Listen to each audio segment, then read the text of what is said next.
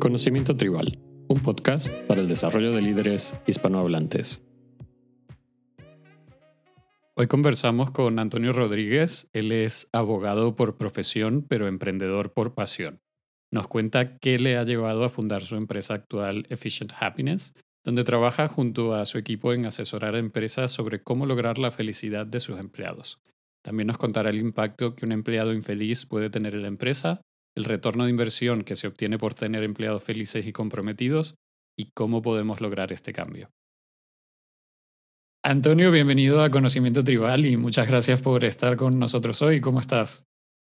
Bueno, muchas gracias a ti, Jean. Eh, un placer. Estoy, estoy contento de que me hayas podido invitar.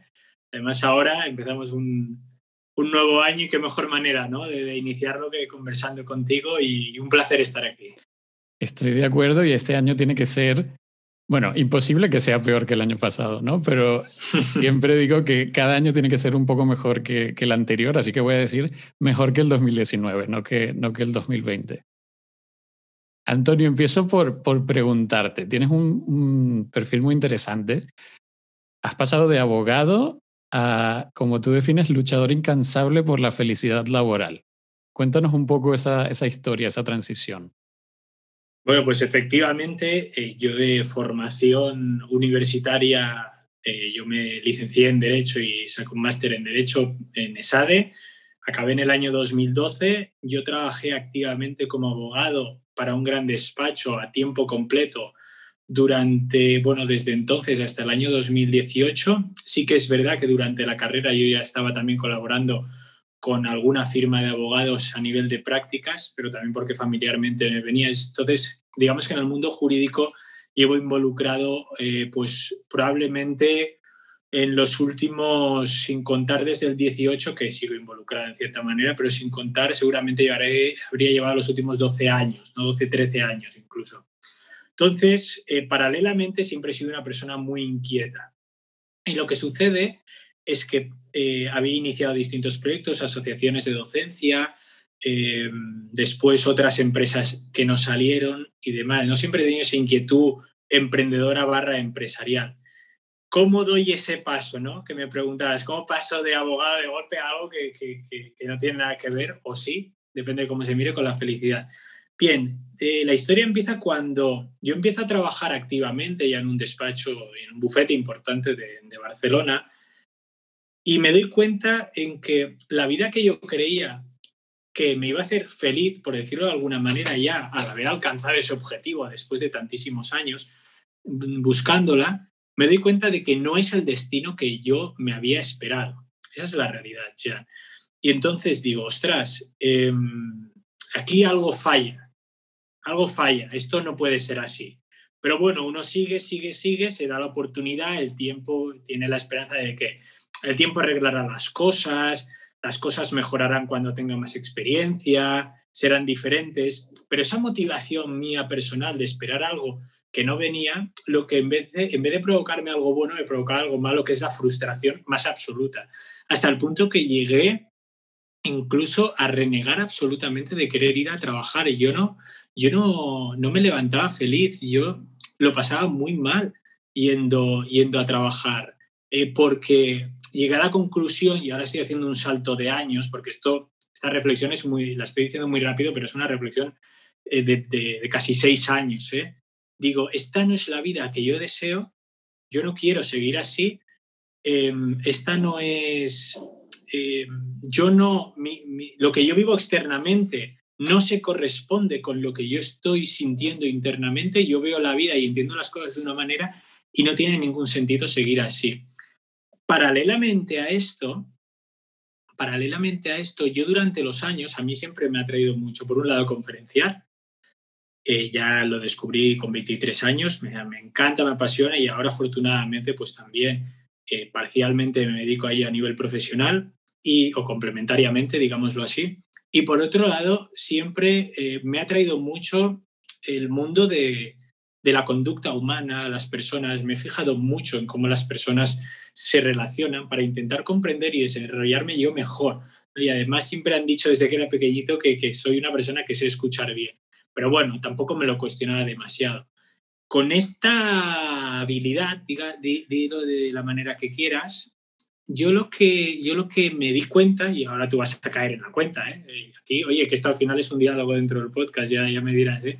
Pero sí que, sí que me di cuenta de que había algo que me parecía absolutamente irracional, que es que todo el mundo por la mañana tenía caras largas. La gente odiaba el lunes, la gente deseaba que llegara la hora de salida, la gente deseaba que llegara el fin de semana, las personas que me rodeaban y con las que interaccionaba deseaban que llegaran las vacaciones, pero yo también. Y me preguntaba, a ver, vamos a ver, ¿cuántas horas trabajas al día? ¿Cuántas horas trabajas a la semana? ¿Cuántas horas trabajas al mes y al año? Y, y en tu vida entonces, bueno, uno empieza a investigar y dice, joder, ¿de verdad la vida tiene que ser esto? ¿Tiene que ser descontar horas para gozar de pequeños momentos y el resto es una porquería? Decía, no puede ser. Y, y, y, aún quería ir más allá, ¿no? Digo, ¿por qué se produce esto? ¿Por qué?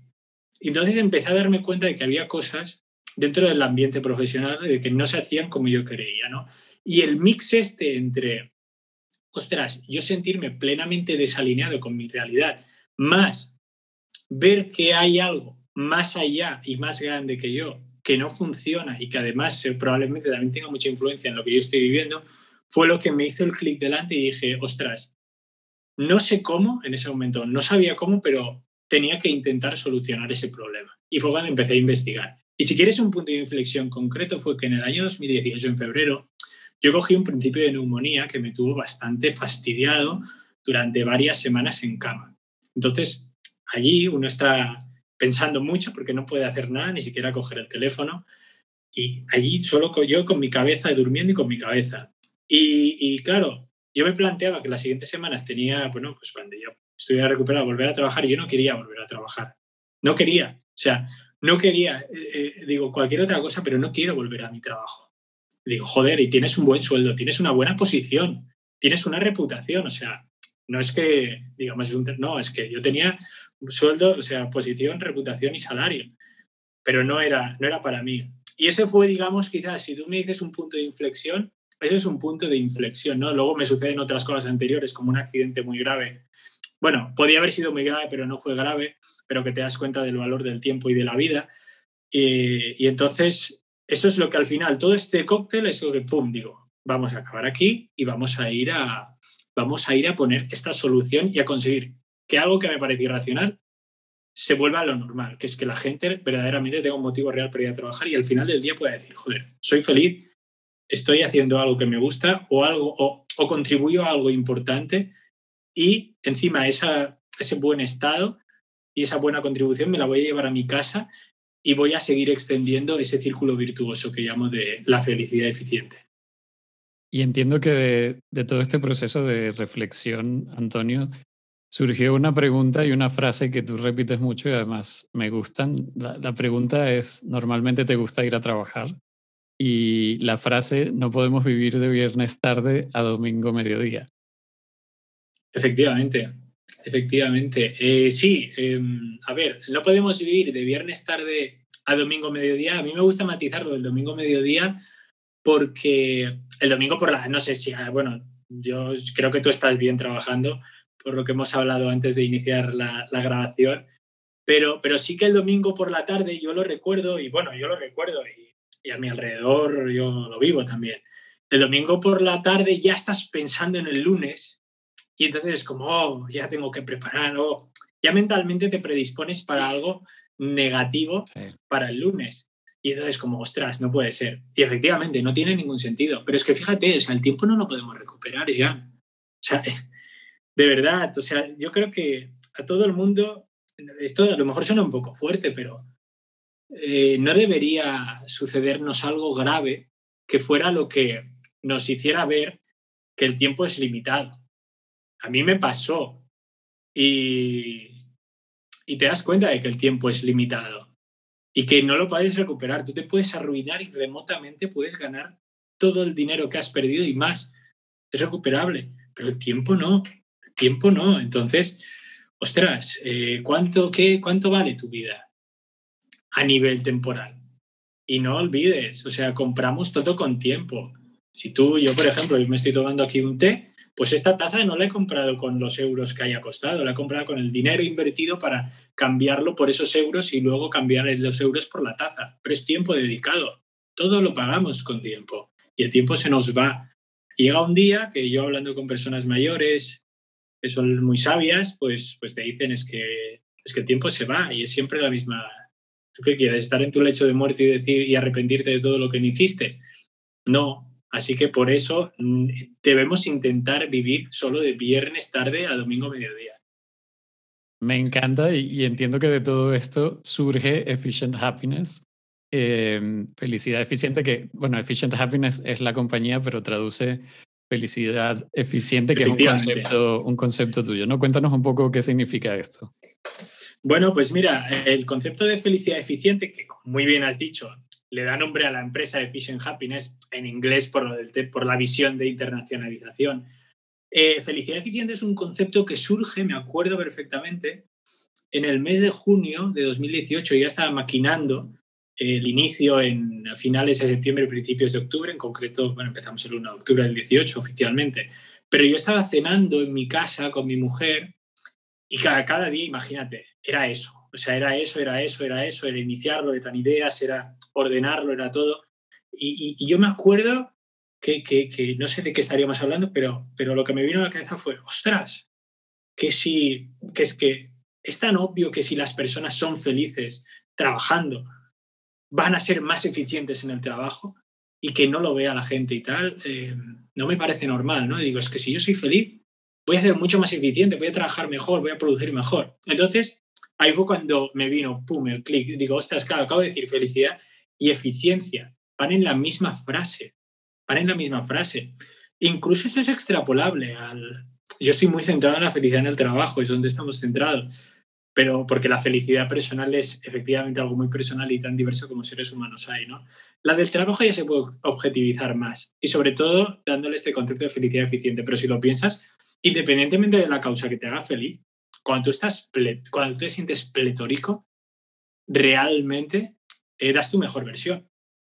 Pues trasladado al trabajo, decidí en ese momento adaptar ese concepto de felicidad eficiente y ser el guía y ser el leitmotiv que teníamos que perseguir. ¿Y qué es felicidad eficiente? Me preguntabas, ¿no? A ver, la felicidad eficiente yo la defino como un estado, es un concepto que se ha ido sofisticando, eh, digamos que, que, es algo muy personal, ¿eh? porque al final ya te digo que como nace en mí, luego nos sirve de guía al equipo. Em, se ha ido sofisticando y al final yo, yo lo defino como el estado de alineación entre las personas que están en la empresa y su visión con la propia organización. Esa visión y, la visión de la organización, el propósito, el propósito de la organización, etc. Es una alineación, que los dos vayan de la mano en una misma dirección, sin entorpecerse, sin separarse, sino que vayan todos a una en ese camino. ¿no? Es una manera muy simple de describir algo que, bueno, el concepto está cargado de cosas y de... Eh, tiene muchos atributos, tiene muchos aspectos, tiene muchos matices, pero el resumen es ese, alineación entre personas y negocio. Y bueno, me recuerda al concepto original de equipo, donde un grupo de personas se unen para luchar todas juntas o para moverse todas juntas en pro de cierto objetivo o cierta estrategia, que quizás hemos olvidado un poco el, concepto verdadero de equipo y hemos entrado en un, mundo donde tenemos objetivos tan personalizados que, se pierde ¿no? este, este concepto de equipo. Sí, efectivamente. Y mira, te diré algo más. Em, está bien que digas esto porque eso me hace pensar que también hemos olvidado el concepto de liderazgo. Lo hemos tergiversado, el liderazgo real, ¿no? Tú no, porque además tu podcast de esto va también, entre otras cosas. Pero si te fijas, ostras, es que de liderazgo muchas veces, o, lo escuchas en prensa, yo esta mañana estaba escuchando una entrevista por YouTube y, el, y el periodista hablaba de líderes refiriéndose a quien tenía la autoridad. En ese caso eran, bueno, autoridad deportiva y autoridad política. Y, ya la gente a eso le llama líderes, los líderes políticos. No, a ver, vamos a ver, oiga, es que una persona que tiene autoridad no es un líder. Me recuerda bastante a esto que decías, ¿no? De que los, los conceptos o no se tienen claro o, se confunden o, se tergiversan con el paso del tiempo. Igual que el concepto de equipo, el concepto de líder, la definición que, que yo adapto es de John Quincy Adams, que fue sexto presidente de los Estados Unidos. O sea, es algo que tiene ya muchos decenios. Así que no es nada nuevo, por decirlo de alguna manera, ¿no? Al concepto de equipo que decías, sí, sí, yo creo que es un poco también por la cultura por la cultura empresarial del momento, ¿no? La cultura empresarial que pasa a poner, eh, bueno, y, los momentos históricos. Si te vas a la revolución, no me voy a ir súper antiguo, pero si te vas al siglo XVIII, siglo XIX, sobre todo con la revolución, con la revolución industrial, claro, allí el papel del trabajador, ¿cómo, cómo es? ¿no? Al final, al final ahí a lo mejor los equipos de trabajo son simplemente, ahí es cuando quizás se acuña, no lo sé, ¿eh? eso sí que no lo sé, pero a lo mejor ahí quizás es cuando se acuña el concepto de recursos humanos como recurso humano, como tal. Entonces pasas de ser persona a ser una pieza más del juego, cuando el juego es la persona. No sabría decirte si, si surge ahí el concepto de recurso humano. Yo tampoco, ¿eh? no, no, no tengo ni idea. ¿eh? Yo, Sí, lo que sí te puedo decir es que justamente en, esa revolución industrial surge el, esa partición en tres partes de ocho horas del día, ¿no? Ocho horas para trabajar, ocho días para estar con tu familia, ocho horas para, para descansar.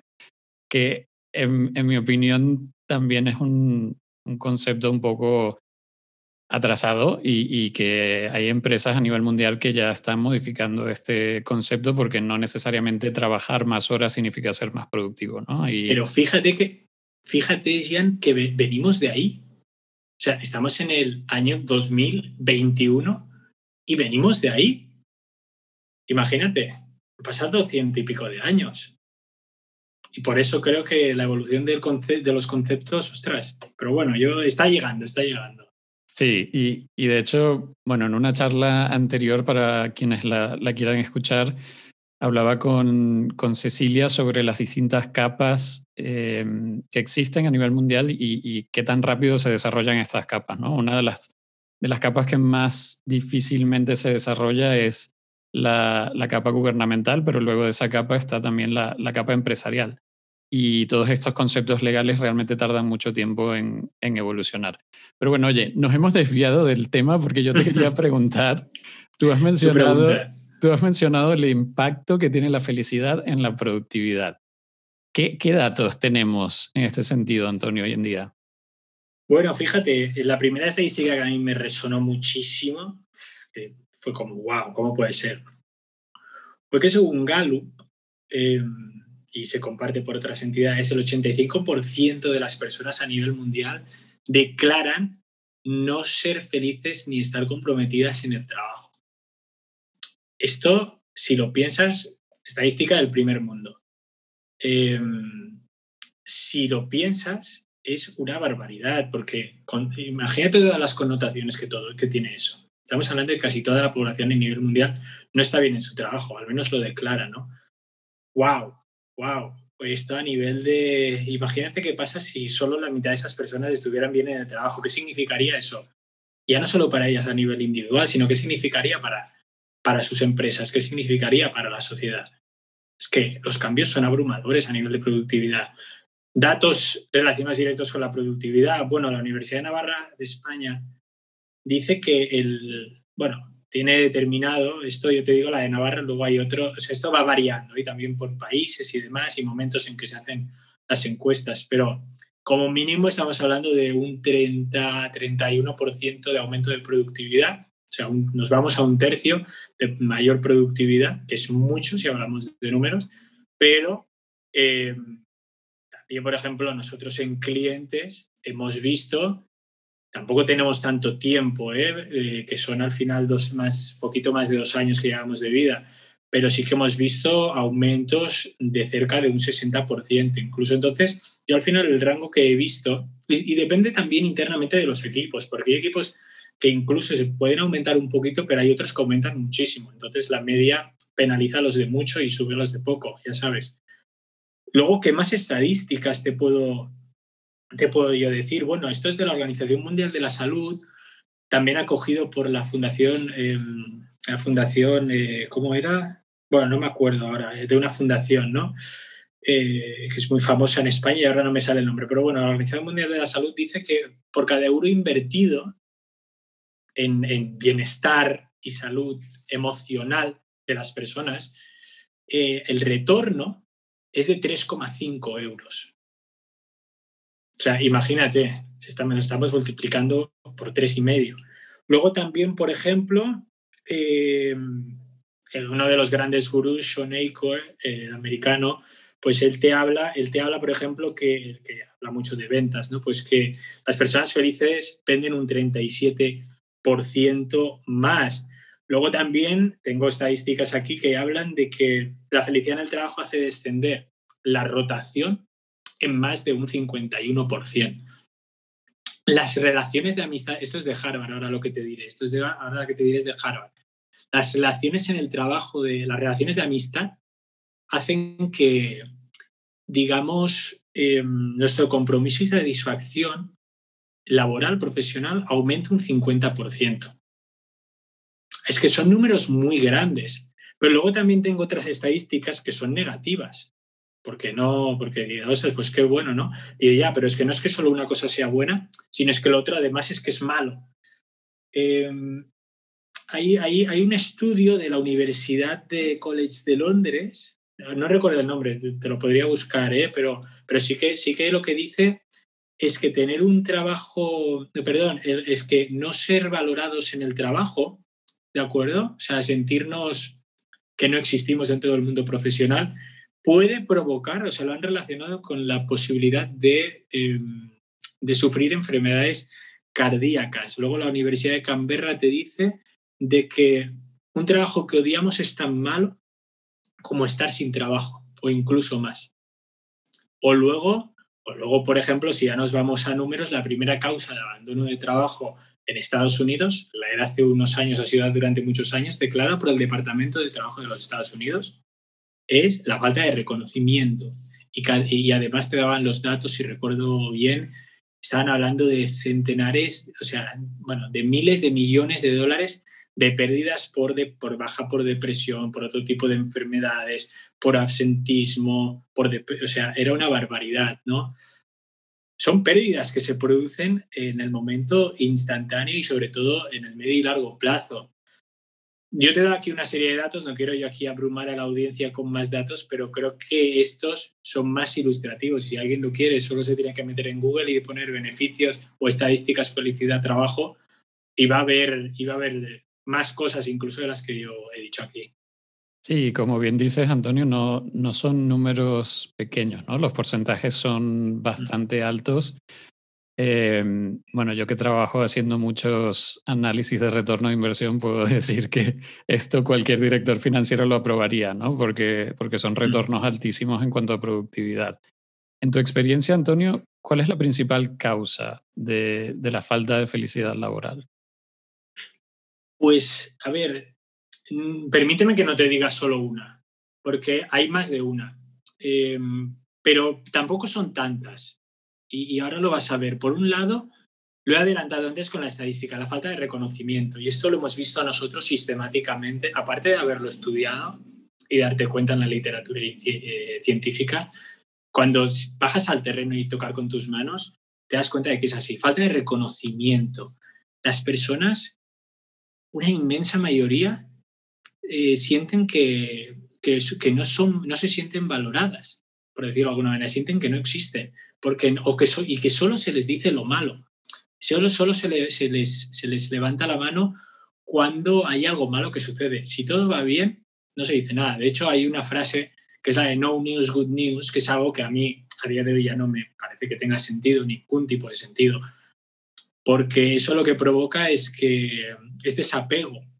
Es, de, hecho, de hecho, hay ciencia que respalda esto detrás. Si nos vamos al terreno de los neurotransmisores, la serotonina, que es, digamos, el neurotransmisor que más fomenta o que uno de, uno de los dos positivos junto a la oxitocina, ¿no? pero la serotonina es quizás el neurotransmisor del liderazgo, y del, y del no defraudarte, se ve absolutamente desincentivado en su producción si nadie te reconoce nada, porque ¿qué incentivos tengo yo para seguir dándote si yo te doy más de lo que quizás debería darte y no recibo nada a cambio? Y no me refiero a dinero, es un intangible. Y como decía, el Departamento de Defensa de los Estados Unidos ha declarado que esa es la, que, esa, que esa, es la principal causa. Luego, por ejemplo, mal liderazgo, eh, que está muy relacionado con todo, ¿no? Falta de humanidad, falta de diálogo. Y no hablo de comunicación, hablo de diálogo, es decir, de comunicación en donde hay una escucha activa real y en donde eso permite que yo a lo mejor te entienda y quizás adapte lo que tú me dices porque llego a la conclusión de que es mejor. Eso también es una de las grandes, grandes causas, una mala cultura empresarial, es decir, que se diga que se tienen unos valores, pero que no se entienda qué son esos valores, cómo nacen o si son valores compartidos de verdad. ¿Y cómo sabemos si, son, si los valores que se dicen son reales? Si en los comportamientos del día a día están presentes, ni más ni menos. Los valores lo definen esos comportamientos, no unos directivos que se reúnen en un lugar para acordarlos un fin de semana. Y luego, por último, eh, para acabar esta lista, y hay más, eh, pero por último también te diría, y esto es más individual, la falta de propósito, que es entre otras cosas lo que a mí me sucedió en su momento, ¿no? Eh, una persona, si no tiene propósito, puedes tener un gran entorno. Imagínate, yo leía un artículo hace un par de semanas o tres de la Harvard Business Review, me pareció muy interesante. Dice, ¿por qué grandes, em, grandes trabajadores dejan grandes culturas corporativas? Porque no hay una alineación. Y no es malo, tampoco pasa nada. Es decir, no tenemos por qué encajar en todos los lugares.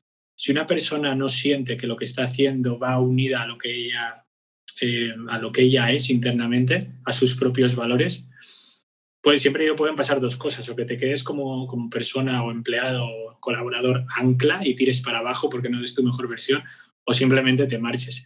No hay problema. En estos casos, si vamos a nivel individual, que cada persona se escuche internamente. Yo lo hice, eh, quizás otro día que si quieres podemos hablar de emprendimiento, porque eso sería otro, otro melón, y es donde lo desarrollaría, pero, pero desde luego que el propósito es algo importante, es algo importante en nosotros. Estoy de acuerdo, Antonio. Me, me llama mucho la, la, atención, me da curiosidad. Eh, bueno, es, es, un problema importante y, creo que todas las personas que nos están escuchando y son líderes, que tienen un equipo, se estarán preguntando, vale, pero ¿cómo, cómo yo empiezo a medir esto? ¿Qué, qué les recomiendas? Mira, eh, si quieren medir la felicidad, bueno, dos, un matiz primero. Tenemos la obsesión por quererlo medir todo. Yo lo entiendo, ¿eh? vivimos en un mundo en que lo queremos medir todo, incluso queremos medir el amor. Pero ¿cómo vas a medir estas cosas? De entrada, son, son sentimientos intangibles que no los podemos medir. La felicidad, ¿cómo medimos la felicidad? ¿no? Pero acuérdate que, habla, que, que, la felicidad, como, bueno, la felicidad se, sí que hay unos rankings mundiales, el World Happiness Report y el, se mide cada año y se da, y yo tengo por aquí al lado en otra pantalla el de este año como chuleta, por si me preguntabas algo. Eh, esto se mide y se calculan muchos índices, ¿no? Pero si vamos al trabajo, nosotros, por ejemplo, en Efficient Happiness hemos desarrollado el índice de felicidad eficiente. Entonces, ¿qué es lo que tenemos en cuenta para dar pista ¿no? a tu pregunta? ¿Qué es lo que nosotros tenemos en cuenta a la hora de medir, a la de obtener una métrica que nos dé esa temperatura humana y nos oriente para saber hacia dónde tenemos que tirar y cómo evolucionar? Bueno, eh, nosotros trabajamos nueve dimensiones que son compromiso, son apoyo organizativo, son empresa y cultura. Yo si quieres ahora te, te desarrollo mínimamente cada una. ¿eh? Recursos y procesos, eh, lo que llamamos líderes, talento y propósito, que ya hemos hablado de propósito, desempeño y retribución, respeto y reconocimiento y cansancio emocional. Y esto lo unimos con, todo, con los diez mandamientos que llamo de la propia, del propio concepto de felicidad eficiente. O sea, es algo más complejo que ello, ¿no? Para bajar compromiso, ¿cuánto estoy dispuesto a dar por mi, por mi lugar de trabajo? Muy sencillo. Apoyo organizativo, ¿cuánto recibo de mi empresa a nivel, eh, a nivel macro, ¿no? Es decir, ¿qué hace la empresa por mí? dispongo de todo lo necesario para yo desarrollarme cómodamente. Esto es más general, porque luego hay subtipos. Empresa y cultura. ¿Cómo es esa cultura corporativa? Conozco la visión, la misión de la compañía, esos valores, la alineación y aquí desarrollas. Liderazgo. Ya sabemos por, descontado cómo eh, es liderazgo y, bajamos ahí, ¿no? Liderazgo humano, lo que antes decía. Recursos y procesos, súper importante, porque hablamos de personas, pero hay algo, siempre hay algo que nos puede influenciar de que no sea necesariamente humano como tal, sino sea todo aquello que nosotros con lo que tenemos que trabajar, que si no está bien configurado, es que nos vamos a frustrar, no vamos a poder desarrollar bien nuestro trabajo. Eso yo tengo, tengo por ejemplo, aquí un ejemplo ¿no? de, uno de mis, de, de, nuestros clientes. Es que, pues en una de sus tiendas, una, una empresa de retail, no voy a especificar más, pero una empresa de retail en una de sus tiendas, pues bueno, había ciertos problemas con los equipos informáticos y nos decían que, claro, que como iban lentos se formaban colas de clientes, cuando entonces podían haber colas de clientes antes de todo el tema de, de coronavirus. Y entonces, ahora, bueno, ahora se ha aligerado por el tema de las citas previas y demás, pero, eh, pero bueno, el problema era que la lentitud del programa lo que hacía era que, eh, que la cola se hiciera más larga y la gente de los clientes se, pues se, se, enfadasen, se molestasen y cuando llegaban al, cuando les tocaba ya llegaban con un, con un estado de ánimo desfavorable para el vendedor. Entonces ya empezaba con desventaja. Claro, eso provocaba muchas frustraciones, eso, tenían que, eso provocaba mucho estrés y tal. O sea, imagínate y procesos cómo, cómo afectan. ¿no? Eso es un ejemplo que siempre pongo. Luego también la dimensión talento y propósito, mis posibilidades de crecimiento personal y profesional dentro de la compañía y si yo, eh, los porqués, me gustan ese trabajo, cómo me siento eh, alineado y desarrollado dentro de la propia empresa, etc. Desempeño y retribución, cuánto se espera de mí y si estoy bien pagado. En todos los sentidos, no solo económicos, sino a lo mejor tengo incentivos eh, más allá de, lo puramente monetario y salarial y demás. Siempre hay que tenerlo, obviamente esto hay que tenerlo en cuenta porque es el ABC del, es la causa del contrato de trabajo respeto y reconocimiento. El reconocimiento ya he hablado de la gran importancia y el respeto le va unido, ¿no? Esto tiene que ver mucho con la dignidad humana, con el trabajar con semejantes como tú. Luego el cansancio emocional. Eh, si yo estoy quemado en el trabajo, si yo recomendar, por qué recomendaría o no el trabajo en ese lugar. Eh, luego, ¿por qué quiero ir a trabajar allí y no a otro lugar? o por qué no quiero ir a trabajar allí a otro lugar. Estos son los elementos que nosotros analizamos. Dentro de estos, obviamente, se habla de las personas, el empoderamiento, el diálogo, em, el cuidado de las personas también, la confianza. Bueno, la confianza es el bálsamo de todo esto, ¿no? La alineación entre, entre persona y, esto ya sería lo que culmina en la felicidad eficiente, ¿no? Pero es la alineación entre persona y, la visión corporativa, etc. Estos son aspectos, realmente he dicho una lista así un poco amplia, pero es que tienen que tenerse en cuenta si queremos verdaderamente llegar a medir, ¿no? Como resumen, oye, ¿quieren medirlo? Que, no, que, que nos llamen a nosotros. Te iba a decir, Antonio, que eres una persona muy humilde, porque lo, lo, primero que pensé que ibas a decir cuando te he hecho la pregunta es que precisamente hay un test en tu página web para cualquier persona que lo quiera hacer, efficienthappiness.com, en el cual pueden medir eh, su felicidad. Y, sé también que ahora vas a lanzar un curso, ¿no, Antonio? Con, sí, con respecto efectiva, efectivamente, efectivamente, ya no a ver, soy, soy humilde, no sé si soy humilde o no soy humilde, pero bueno, tú me preguntas y yo te respondo. Luego ya la publicidad te agradezco que la hagas. Y, y sí, eh, el, test, el test es un resumen, es un resumen que aglutina un poquito todo lo que, lo que aquí he desgranado con mayor detalle, pero son preguntas potentes, son preguntas potentes que a ti te dan una pista de qué nivel de felicidad eficiente puedes tener. De hecho, en el informe de resultados, que además lo revisamos todos personalmente, pues, pues en el informe de resultados se da un índice de felicidad, pero no es el índice de felicidad definitivo, sino es un índice de felicidad preliminar. porque tendríamos que bajar al detalle, ¿no? Y efectivamente, y me alegra también y te agradezco que lo menciones, ahora lanzamos este mes, ya sale prácticamente este mes, eh, durante este mes de enero, sale el, el curso, nuestro primer curso online de felicidad eficiente, en donde todo esto que te he contado lo vas a saber con detalle y muchas más cosas. Lo vas a poder calcular el tuyo, si tienes poder de dirección de cualquier equipo a la par el de tu equipo, lo ideal es que todos lo hagan para conocerse el suyo y demás, conocer toda la filosofía de la felicidad eficiente, cómo aplicarla prácticamente, em, cómo poder empezar a solucionar si es que hay algo que solucionar y potenciar esas fortalezas. Vamos a hablar de felicidad en el trabajo y de felicidad eficiente en el curso online de felicidad eficiente nuestro.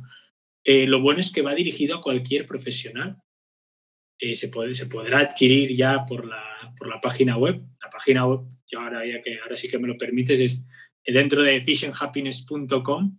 Si pones barra, curso, guion, eh, felicidad eficiente, creo que es.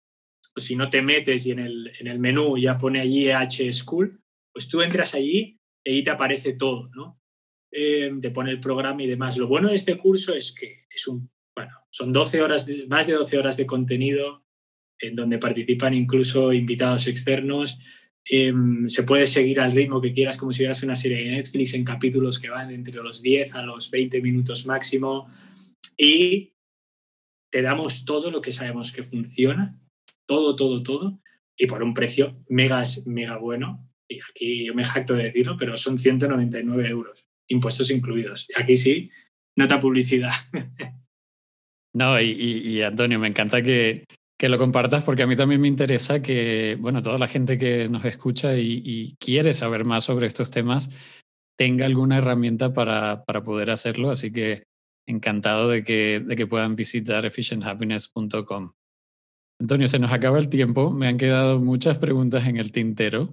Pero es que yo me enrollo, discúlpame. ¿eh? No, no, sí, me ha encantado. Ya volveremos a invitarte al podcast. Perfecto. te voy a hacer una última. Muy bien. Solo pudieras dar tres recomendaciones, porque hemos hablado de muchos temas. Tres recomendaciones a las personas que nos escuchan para lograr la felicidad laboral, ¿qué les recomendarías? Aquí sí te diré y te cojo el testigo de lo que acabo de decir. Primero que, que, nos llamen o que hagan el curso. no, eh, esto, esto seguro, esto, no, esto les va a ayudar. Y ahora, y ahora yendo en serio, tres tips, tres tips rápidos eh, primero, eh, busca alinear eh, tu vida interior con lo que vives externamente porque el tiempo se va. Esto ya como un mensaje grande. Luego, escucha sin prejuzgar. Escucha sin prejuzgar. Y dirás, ostras, ¿y yo cómo puedo? ¿Y esto cómo puede mejorar mi felicidad laboral? No, ya verás. Porque las personas, cuando tú las escuchas de verdad, se te abren. Y cuando se te abren, se produce la magia se produce la magia, es la parte inicial de nuestra metodología de, consultoría, la escucha activa y la auditoría de personas. Escucha sin prejuzgar y cuesta mucho. Callar, callar y escuchar y que el otro se sienta escuchado. Y luego otro, que es de perogrullo, pero es que siempre tengo que decirlo porque por desgracia nos lo encontramos mucho, es atar a las personas con dignidad. Porque cuando tú tratas bien, lo que tú recibes de retorno es muchísimo mayor. Trátalas con dignidad, porque al final no olvidemos, interaccionamos con seres humanos y todos somos iguales en dignidad. Así que estos serían los grandes, los tres tips. Alineación, trato humano y con dignidad y escucha sin prejuzgar. Me han encantado esos tres consejos, Antonio, y en general toda la charla. De nuevo, muchas gracias por estar con nosotros hoy aquí. Espero que a ti también te, te haya gustado la invitación. Hombre, hombre me ha, me ha encantado, yo de verdad muy agradecido, como he dicho al inicio, para mí es un honor que, que, hombre, que a mí se me llame, que se me permita compartir algo que llevo por bandera, que lo dejé todo eh, por ello y que encima si puede contribuir con personas como tú a extender este mensaje y este propósito, eh, mucho mejor. Genial, gracias Antonio. Gracias, un abrazo. Y si te ha parecido útil esta entrevista, suscríbete al canal y compártela. Seguro que hay alguien más a quien también le puede ayudar.